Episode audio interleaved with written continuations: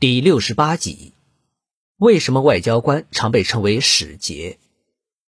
外交官顾名思义，就是办理外交事务的官员。我们现在所说的外交官，通常分为两类：一是国内外交部的官员，二是本国派驻外国的外交人员。外交并不是现代中国的产物，在古代就已经有外交一说。但古汉语中“外交”一词的含义却比较宽泛。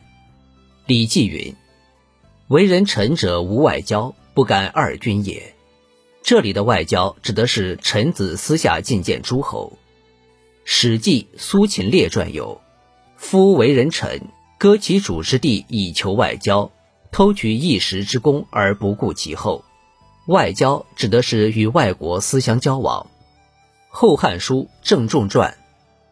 太子储君无外交之意，汉有旧房，藩王不宜私通宾客。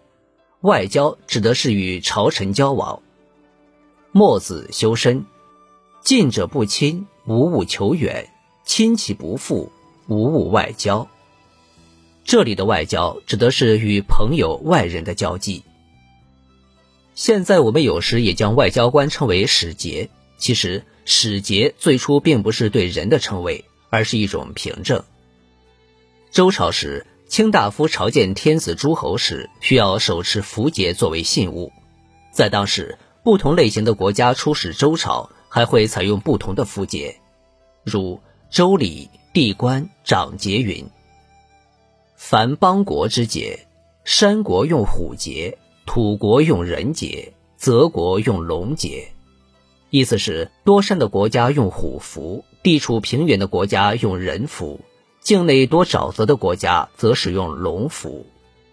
古代国与国之间交往也非常频繁，并且出使到别的国家或地区办理外交事务的使者，常手持使节为凭证。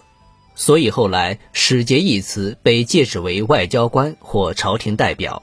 现如今，国与国之间交往虽不必再出示符节的信物，但使节这一称呼却还在沿用。您刚才收听的是《礼仪称谓：中华文化十万个为什么》，同名图书由中华书局出版，演播有声的海明。